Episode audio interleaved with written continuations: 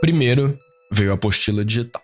Já para os alunos do ensino médio, o material será 100% digital, tudo produzido pelo governo paulista. Depois, o aplicativo. O governo de São Paulo instalou o aplicativo sem autorização em celulares de professores e estudantes. Em um mês, na verdade em menos de 10 dias, o governo do estado de São Paulo fez dois movimentos muito preocupantes na área da educação. Os dois causaram muito, muito barulho, foram muito criticados e o governador Tarcísio de Freitas voltou atrás, nos dois casos. Mas ambos são exemplares de um desejo, por parte de determinados grupos políticos e setores financeiros, de digitalizar a educação. Isso sem muito debate sobre a eficiência e as consequências desse processo. Eu sou o João Paulo Vicente e no episódio de hoje do Dadocracia vamos falar sobre a plataformização da educação. Bora? Big data really is changing the world. Inteligência artificial. Vazamento de dados. Surveillance state. Dados pessoais. Sabe onde estão por sua localização. Dadocracia, o podcast de tecnologia e sociedade do Data Privacy Brasil. Bom, todo esse bafafá começou no início de agosto, quando veio a público a decisão do governo do estado de São Paulo de abrir mão dos livros do Programa Nacional do Livro Didático, o PNLD. O recurso para comprar os livros do material é repassado pelo governo federal, ou seja, custo zero para o estado de São Paulo. Mas a Secretaria Estadual de Educação decidiu que os livros não seriam mais utilizados pelos alunos do Ensino Fundamental 2, entre o sexto e o nono anos, a partir de 2024 no futuro, o ensino médio também sairia do PNLD. E no lugar desses livros do PNLD, seriam oferecidas apostilas digitais para os alunos. Foram várias justificativas, entre elas padronizar o material didático em todo o estado e oferecer um conteúdo de melhor qualidade. Obviamente, isso causou muitas críticas, não só pela questão educacional, mas também porque essas apostilas digitais seriam acessadas pelos alunos por meio de tablets oferecidos pela Secretaria de Educação. Só que Renato Feder, o secretário de Educação de São Paulo, é sócio da Multilaser, uma empresa que tem contratos de 200 milhões de reais para fornecer esse tipo de equipamento, entre outros, para o governo de São Paulo. O barulho já estava bem grande, mas no meio dessa história aconteceu outra coisa. Entre os dias 8 e 9 de agosto, vários professores, alunos e parentes de estudantes da rede pública estadual começaram a notar um aplicativo diferente em seus celulares com sistema operacional Android. Um intruso. Um app que eles não instalaram. Um aplicativo da Secretaria de Educação do Estado de São Paulo. O Minha Escola SP. Foi o estopim. Rapidamente a Secretaria disse que foi uma falha, um erro durante o período de testes de aplicativos, mas ficou um gostinho amargo por trás. Especialmente por conta dessa coincidência aqui, ó. Em novembro do ano passado, um aplicativo chamado Alura foi instalado sem consentimento nos celulares Android de professores e alunos da rede pública estadual do Paraná. Na época, o secretário de Educação do Paraná era o Renato Feder, o mesmo Renato Feder, que hoje é secretário em São Paulo. Na época, a desculpa também foi a mesma: um erro não proposital dos gestores de TI da Secretaria do Paraná. Muitos erros nessas duas histórias. No meio disso tudo, o governo de São Paulo voltou atrás e vai continuar utilizando os livros do PNLD, mas o discurso oficial abre brechas para que se tente algo semelhante no futuro. Ao mesmo tempo, continuam-se vestidas de big techs na área da educação. É para falar sobre tudo isso que hoje eu converso com a Marina Meira, pesquisadora da Data Privacy Brasil, que trabalha muito com educação em infância, e com a Wanda Bandeira Santana, do APP Sindicato, que representa professores e funcionários da rede estadual e de 220 redes municipais de ensino do Paraná. Além desse episódio do aplicativo Alura no ano passado, o Paraná tem sido um estado onde a pressão governamental pela plataformização da educação é mais latente, é mais incisiva. As duas conversas estão bem interessantes, então fica por aí. Antes, eu só queria deixar um lembrete para vocês. Já estão abertas as inscrições do Data Privacy Global Conference deste ano. O evento vai ocorrer nos dias 27 e 28 de novembro, em São Paulo, entre os participantes estão especialistas do Brasil e do mundo todo em privacidade e proteção de dados. Vai ter muita coisa sendo discutida, mas para resumir, a gente pode dizer que os parâmetros das tecnologias do futuro estarão em pauta. Perdível, né? As inscrições podem ser feitas em dpgcconference.com.br. Eu também deixo esse link na descrição do episódio. Vamos começar nosso mergulho nos problemas da plataformização do ensino com a Marina Meira, que é pesquisadora na Data Privacy Brasil. Marina, muito recentemente a gente teve dois casos ruidosos aqui em São Paulo que deixaram transparente uma tentativa de plataformizar à força a educação pública estadual. Primeiro, a adoção de forma exclusiva de apostilas digitais e depois a instalação a contragosto de aplicativos da Secretaria de Educação nos celulares de professores, alunos, pais e até de gente que não tinha nada a ver com a história. Em termos gerais, qual o problema dessas iniciativas aqui em São Paulo? Esses dois casos eles são muito simbólicos e ilustram muito bem a ideia de tecnosolucionismo, né? Então, a ideia que realmente coloca como sinônimos tecnologia e eficiência, pressuposto de que necessariamente digitalizar, plataformizar vai melhorar a educação, vai resolver os problemas e necessariamente vai ser positivo. Isso num cenário em que o acesso à internet e à tecnologia de um modo geral, ele ainda está longe de ser universal, ainda que ele tenha, felizmente, esteja crescendo ao longo dos últimos anos. E um cenário em que muito menos a gente pode pensar em universalização de habilidades mesmo para segurança digital, para pensar privacidade, proteção de dados, uma navegação digital segura e saudável.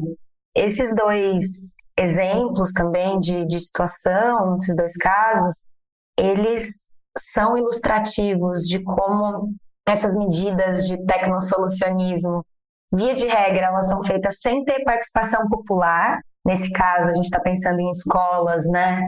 Então, não existem processos de escuta da própria comunidade escolar, dos estudantes, dos professores, das famílias dos estudantes, para entender se isso faz sentido dentro daquele espaço, dentro daquelas comunidades, da realidade dessa comunidade escolar. E, por fim, ainda tem, só para falar dos problemas gerais, né?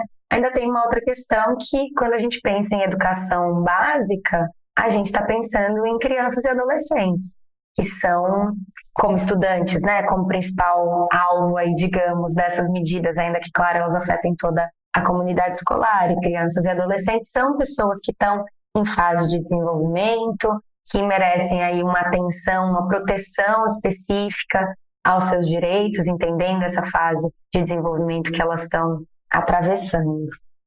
É bom a gente ressaltar que o governo do Tarcísio voltou atrás nas duas propostas, mas vamos destrinchar essa história um pouco mais. No caso das apostilas digitais, o governo primeiro negou o material oferecido pelo MEC depois, diante da repercussão, prometeu imprimir as apostilas digitais e, por fim, desistiu e voltou atrás. De cima e embaixo, uma história que não faz sentido, super problemática. Nesse caso, o que é mais grave para você? Bom, esse, esse movimento né, do, do governo do estado de São Paulo de, de desprezo, digamos assim, ao Programa Nacional do Livro Didático do MEC, que vale fazer um breve parênteses, é um programa super renomado, que tem mais de 20 anos e que envolve, basicamente, né, antes dos livros serem disponibilizados, tem uma série de livros, numa série de, de áreas de conhecimento mesmo, eles são avaliados por uma super comissão de especialistas. É, existe uma disponibilização também que se preocupa bastante com acessibilidade, então todos os livros também são acessíveis em braille, por exemplo.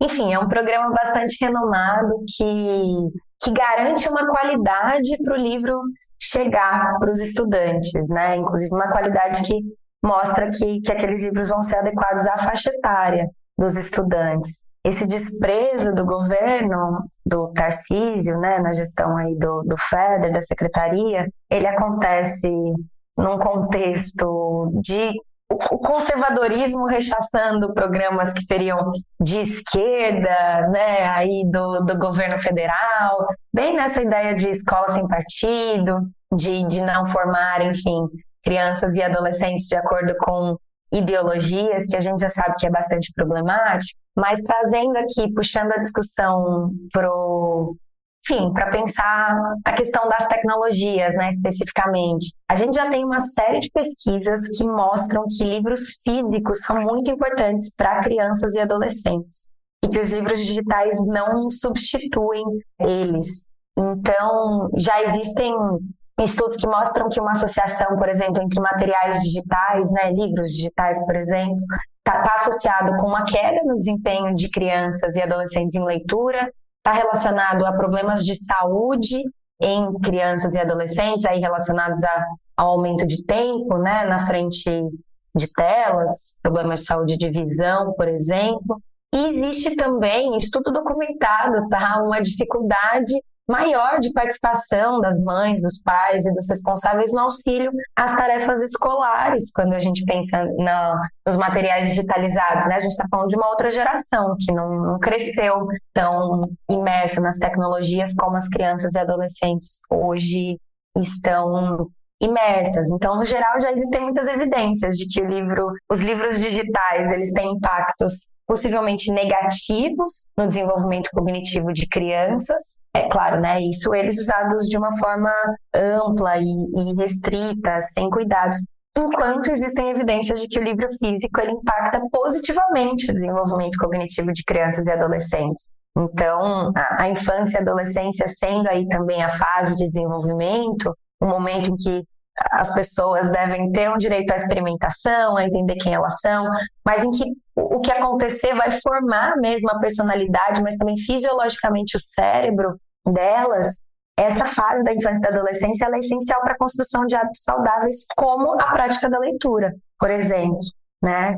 Então, além de toda a problemática aí envolvendo uma possível corrupção, conflitos de interesse, aí com, com a empresa Multilaser, de quem o secretário de Educação é sócio, enfim, tem uma série de, de ações e que garantiu um contrato para venda de, de dispositivos tecnológicos para a Secretaria de Educação no final do ano passado, logo antes da nova gestão assumir além da problemática envolvendo o mau uso de recursos, né, no momento em que o governo volta atrás e diz que não vai aderir ao programa do MEC, mas vai então imprimir de uma forma não centralizada, né, nas escolas, assim, pegando impressora mesmo, toner, o que é caro, talvez nem exista essa infraestrutura realmente para imprimir os livros didáticos para todos os estudantes, tem essa grande questão aí que a gente cai na, na ideia de que o digital necessariamente seria melhor quando na verdade a gente já tem muitas evidências que mostram que nesse caso seria o contrário. E aí passamos das apostilas digitais para os aplicativos, que é de um nível tão absurdo que chega a ser chocante. É chocante, dá para dizer, né? E ele é muito patente em termos de, de violação à privacidade, à proteção de dados pessoais, a ideia de, de autodeterminação informativa, né? E aí aqui a gente pensa tanto nos estudantes, nas crianças e adolescentes, que de novo existe essa camada adicional de violação dos direitos dessas pessoas por receberem aí pelo ordenamento jurídico brasileiro uma, uma camada extra mesmo de, de proteção, mas também dos professores, né, que acordaram aí com esse aplicativo baixado. Então, primeiro que, que pelos relatos, ninguém nem entendia o motivo pelo qual aquele aplicativo existia. Então, a gente está falando aqui de uma questão bem séria de, de violação mesmo, né, da, da, da expectativa, da compreensão do usuário sobre o que vai envolver o livre desenvolvimento da, da personalidade dele. Segundo, que existe um, um, uma expectativa legítima de qualquer pessoa que tem um celular e aí tem um contrato.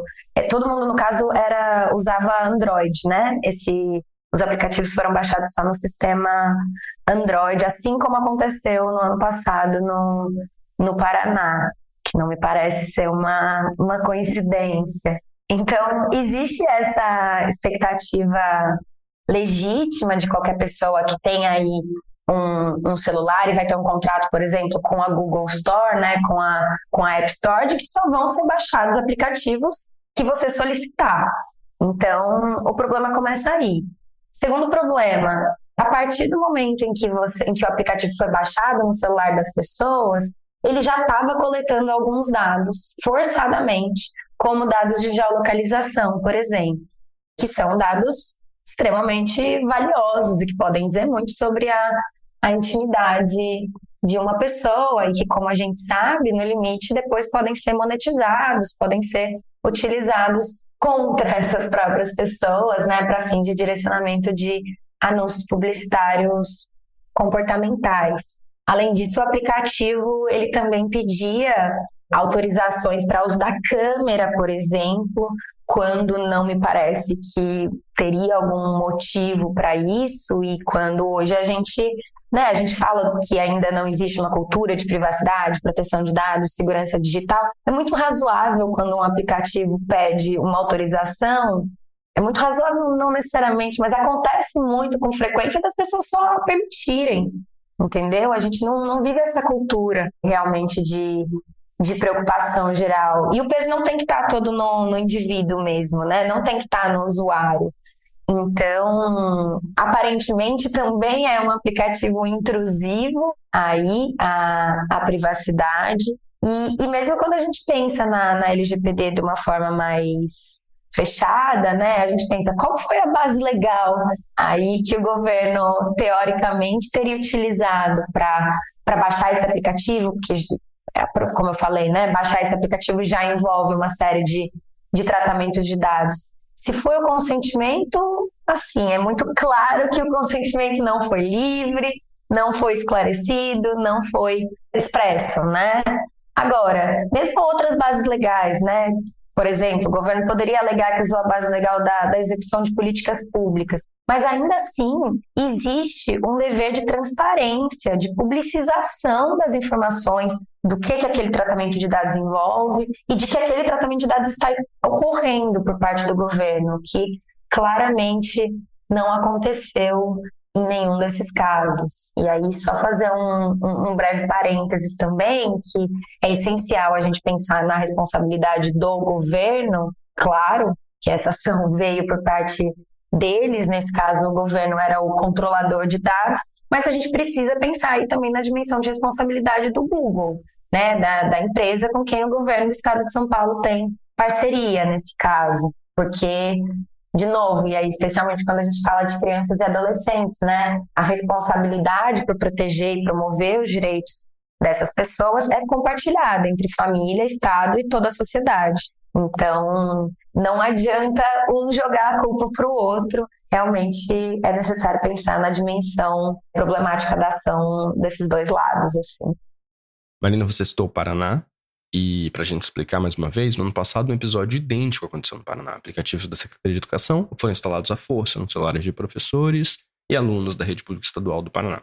Quando isso aconteceu, o secretário de Educação no Paraná era o Renato Feder, que hoje é o secretário aqui em São Paulo. Eu fiz todo esse preâmbulo pelo seguinte: a Secretaria de Educação de São Paulo justificou essa instalação forçada como um erro do sistema. Mas, à luz de todas essas coincidências, fica difícil engolir essa, né? Com certeza. O caso, ele. E ainda, né, os dois casos, eles seguem o mesmo roteiro, digamos assim. Então, além do, do mesmo. da pasta sob comando do mesmo secretário, mas as duas secretarias, naquele momento, tinham um contrato com o Google e ambas as instalações dos aplicativos, né, nas duas situações, foram feitas em sistemas Android. Então, me parece que existe aí, inclusive, um certo aproveitamento dos, dos sistemas e, e das situações. Realmente é muito difícil de falar numa, numa coincidência ou num erro de sistema que, que coincidentemente se, se repetiu. E como estão as investigações sobre esse caso? Olha, esse caso dos aplicativos em São Paulo, a própria Secretaria de Educação, né, a SEDUC, disse, depois que repercutiu muito na imprensa, que abriu um procedimento interno administrativo para avaliar o erro. Inclusive, já voltou atrás na instalação, porque, na verdade, tem um ponto que é muito importante também, né? Na verdade, ele é central. As pessoas, no primeiro momento, não tinham a possibilidade de excluir o aplicativo dos seus dispositivos, o que é uma violação extrema, novamente, né? A ideia de privacidade, proteção de dados, e aqui, especialmente de autodeterminação informativa. É a ideia de você efetivamente poder escolher em que medida você quer compartilhar os seus dados, quem vai ter acesso, enfim, de você ter uma, uma gestão proativa, digamos assim, sobre, sobre eles. E aí, né, depois da repercussão, a, a secretaria também voltou atrás e aparentemente mandou é, a todos os dispositivos uma espécie de, de aviso dizendo que se as pessoas quisessem, elas poderiam excluir agora o aplicativo o que efetivamente não repara o que aconteceu, né? Eu, na minha leitura, isso é o mínimo que eles deveriam fazer. Na paralela, o deputado Orlando Silva, que é aí, né, o relator da LGPD, então uma pessoa que tem um histórico de atuação nesses temas de privacidade e proteção de dados, ele também ofereceu uma denúncia sobre, enfim, envolvendo esse caso, né, à Autoridade Nacional de Proteção de Dados e ao Ministério Público. Então, vamos ver aí também, aguardar os próximos capítulos da, da novela para ver quais vão ser os desdobramentos. Marina, você citou o Google algumas vezes. Além do Google, outras big techs como a Microsoft também investem em educação. Em alguns casos, oferecendo plataformas de educação de forma gratuita, uma gratuidade que nem sempre dura muito tempo, e em contrapartida coletando dados de alunos, de professores, enfim. Qual que é a problemática dessa investida das big techs na educação para você? Acho que é, é problemático do começo ao fim, né? Então, primeiro ponto é que causa uma dependência tecnológica, né? Então, a gente viu, por exemplo, alguns anos atrás, especialmente o Google nesse caso, mas não só, como você disse, a Microsoft e outras big techs, entrando nas universidades né, brasileiras. A gente está falando do ensino superior, mas ainda está falando da, da educação, então oferecendo gratuitamente seus serviços de nuvem, num primeiro momento, e depois dizendo que não iam mais oferecer aqueles serviços. E aí, como é que fica a universidade, né? Ela já colocou aquele monte de arquivos, já fez a transição, já está tudo na nuvem, porque era gratuito, e aí chega um momento a aquela empresa diz que não vai mais ser gratuito, você fecha o cerco, não abre mais a possibilidade de. Quer dizer, né? Na, na prática, deixa uma possibilidade muito pequena de, de escolha de, de saída. A mesma coisa se aplica com, com as próprias plataformas, né, que já estavam sendo implementadas antes da pandemia. Quando chega a pandemia, a gente e, e, existe necessariamente né, essa transição forçada para o ensino remoto. A gente vê as grandes empresas oferecendo gratuitamente, gratuitamente entre todas as aspas possíveis, às secretarias de educação seus serviços. E aí para explicar aqui as aspas, né? Acho que você próprio já, já trouxe um pouco, João. Mas as big techs, as empresas que, algumas das empresas que mais lucram no mundo, elas não são boazinhas, né? Elas estão inseridas aí num sistema capitalista, elas não vão oferecer gratuitamente só os seus serviços. Os serviços delas são essencialmente baseados em dados, é o modelo de negócio baseado em dados que a gente fala, né? Então, elas dependem de coletar, de ter acesso à maior quantidade possível de dados sobre o comportamento de pessoas, de usuários na internet, no uso de tecnologias, para poder tratar esses dados e formar perfis comportamentais. Então, agregar, entender os gostos de, de cada pessoa, de cada grupo de pessoas, na verdade, né? Elas estão mais preocupadas com grupos do que com indivíduos, ainda que elas tenham o poder de saber o que, que a Marina individualmente gosta ou o João individualmente gosta, para poder direcionar a publicidade microsegmentada, publicidade comportamental para essas pessoas, né? Então, o modelo baseado em dados, ele, ao invés de receber dinheiro do usuário, ele vai receber dinheiro das empresas anunciantes, que vão querer comprar um espaço ou comprar os dados dessas empresas para justamente poder direcionar os seus anúncios de forma mais certeira.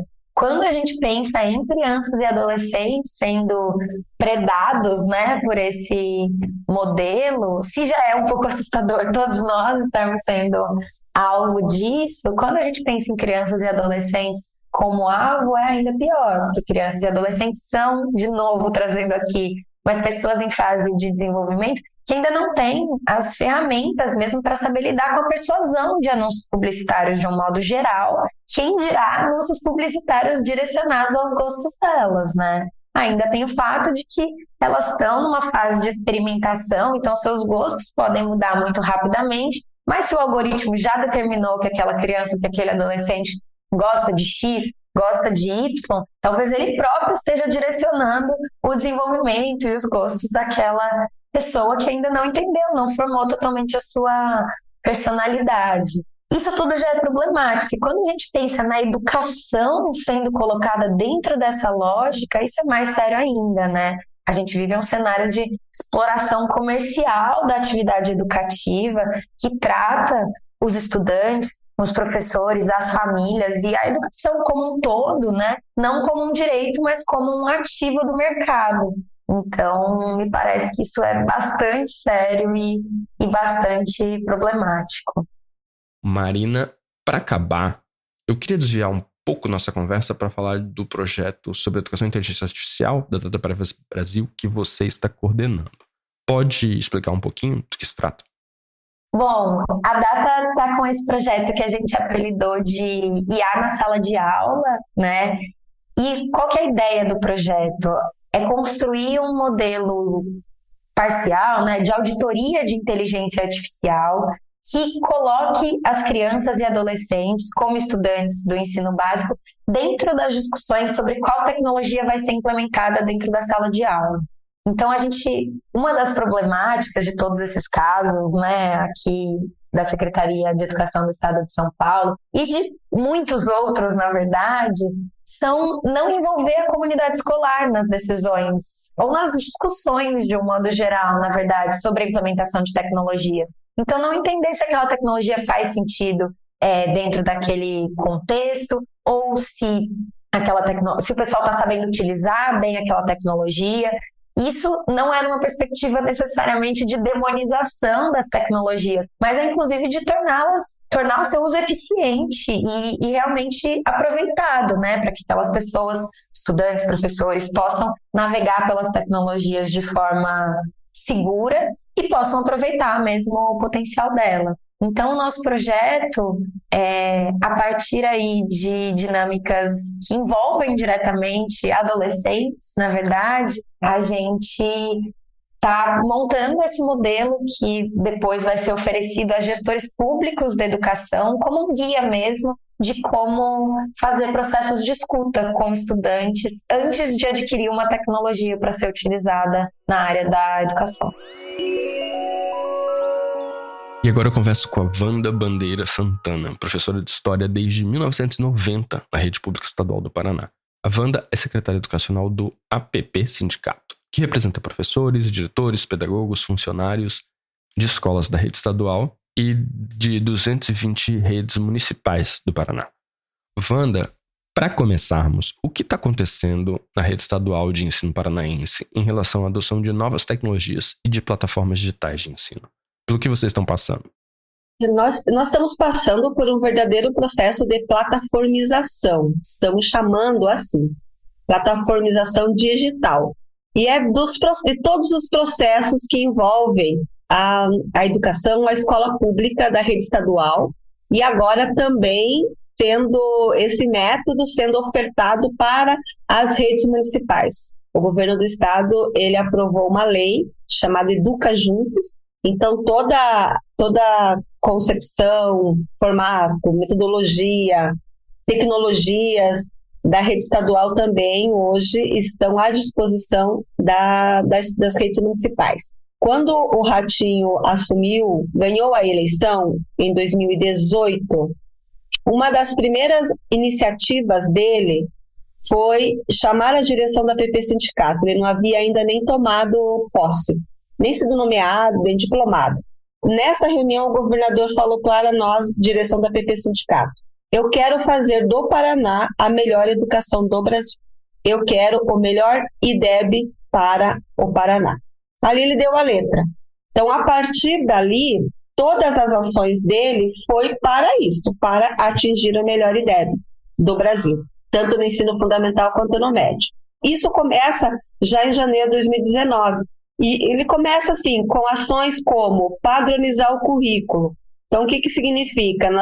É, nós vamos ter um, um currículo é, padronizado no Paraná todo, padronizar o tempo da escola, todas as escolas em trimestres, padroniza então o conteúdo das aulas, eu preciso trabalhar aquele conteúdo em Antonina, em Foz do Iguaçu, naquele mesmo ritmo, e depois ele vai inserindo algumas plataformas, algumas tecnologias digitais.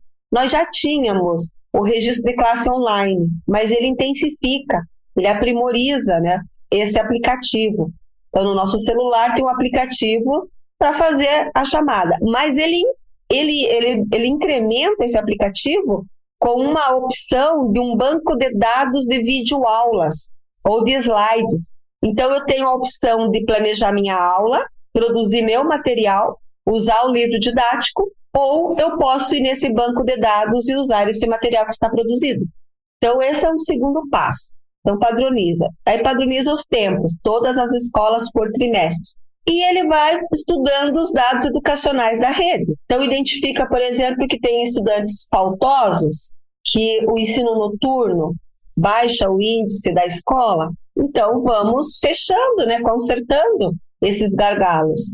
E aí ele vai tomando essas medidas, fechando o noturno, modifica totalmente a EJA, a EJA, que ela era organizada pelo tempo do estudante trabalhador, ela passa a ser organizada pelo tempo padrão da, da escola. Então, são cinco aulas né, naquele período, de segunda a sexta, por semestre, e antes tinha uma flexibilidade para, para a conclusão.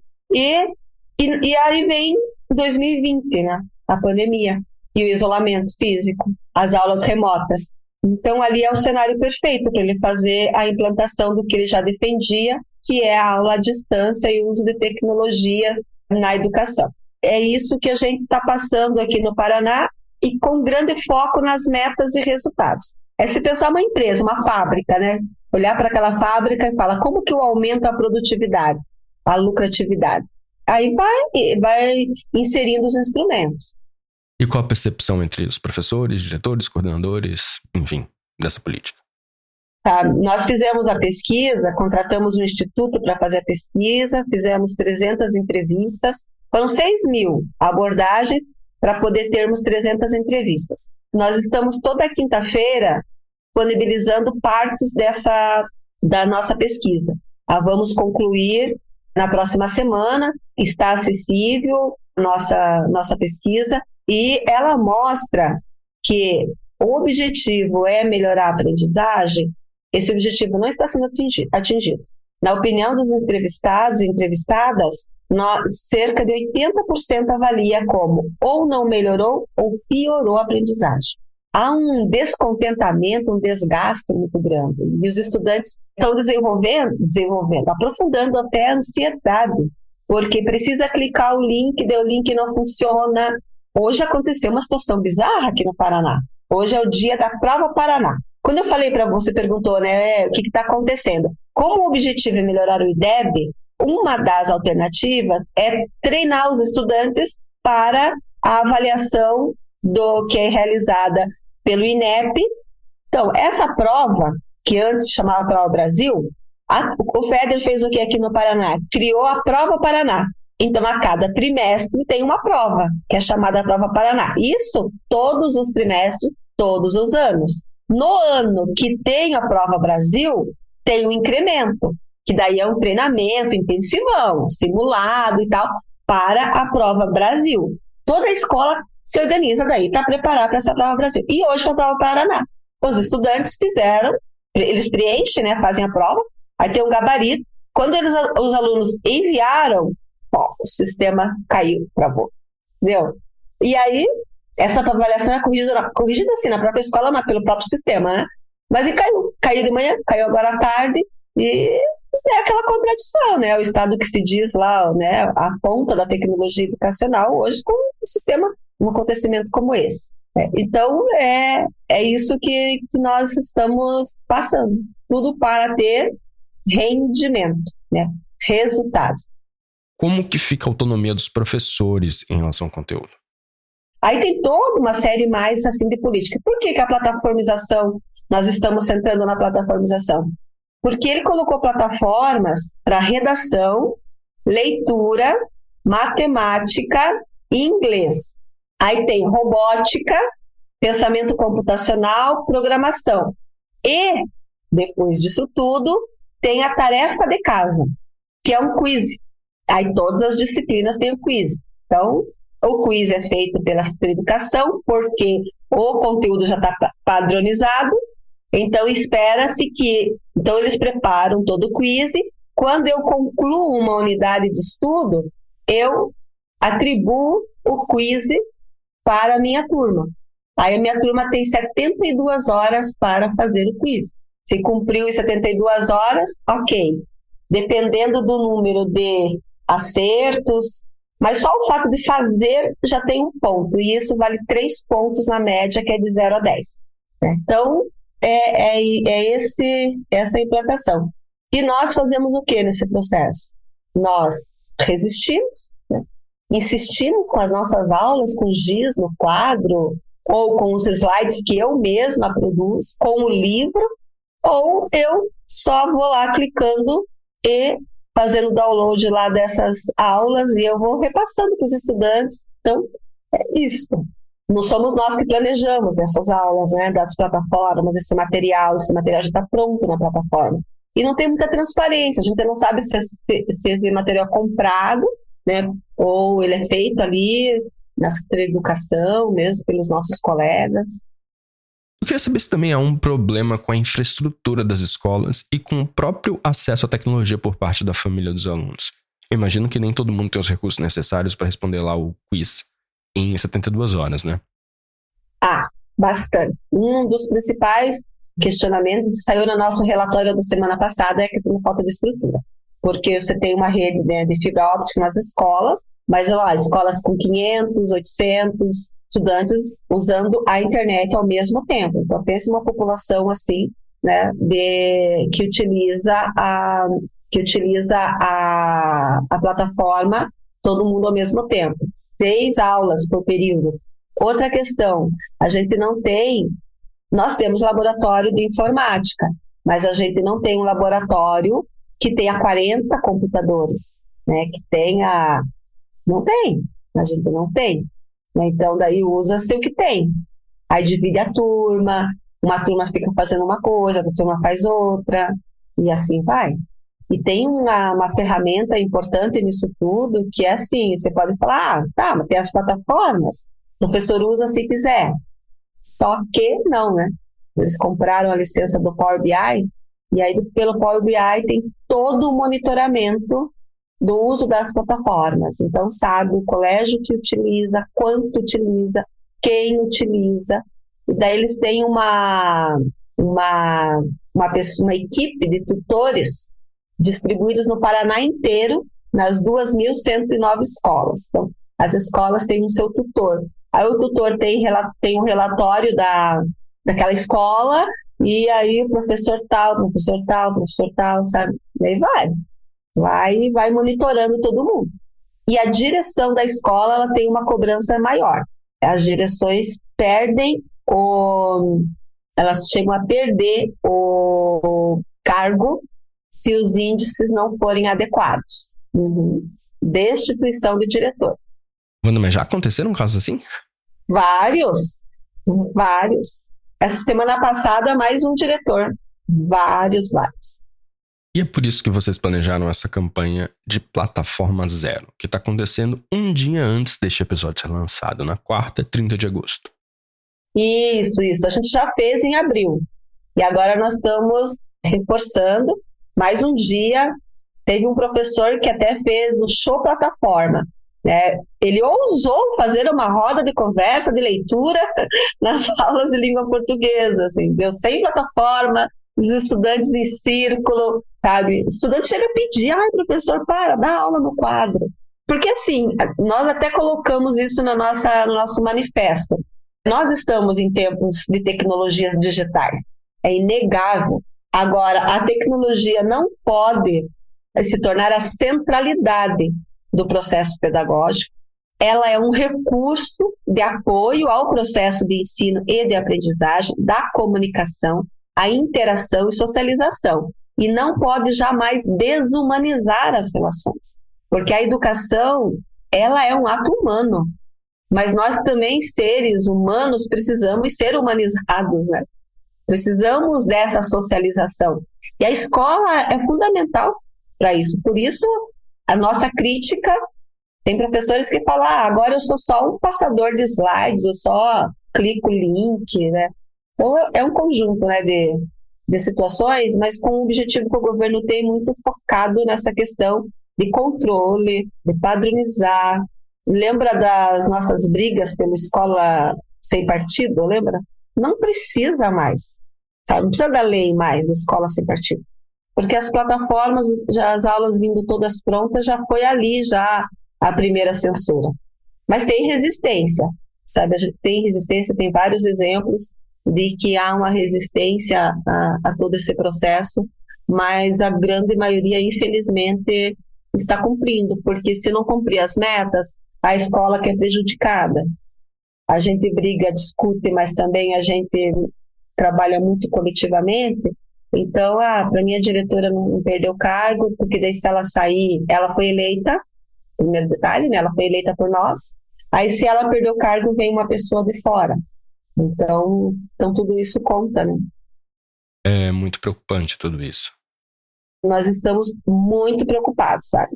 Muito preocupados porque é uma outra educação, é uma outra escola, e isso pode trazer para nós assim um, uma mudança muito drástica na nossa profissão.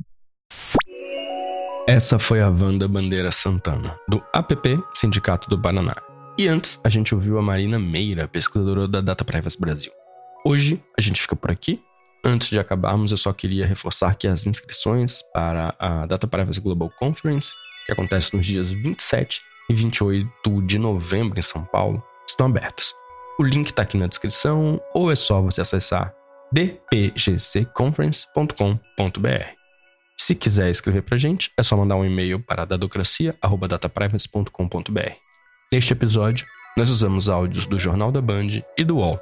O roteiro desse episódio é meu, a produção é dividida com a Alhara Moreira e o Pedro Henrique Santos, a edição é da Vega Filmes e a trilha original é do Paulo Pinheiro e Diogo Saraiva. Obrigado por nos ouvirem e até a próxima. Tchau, tchau.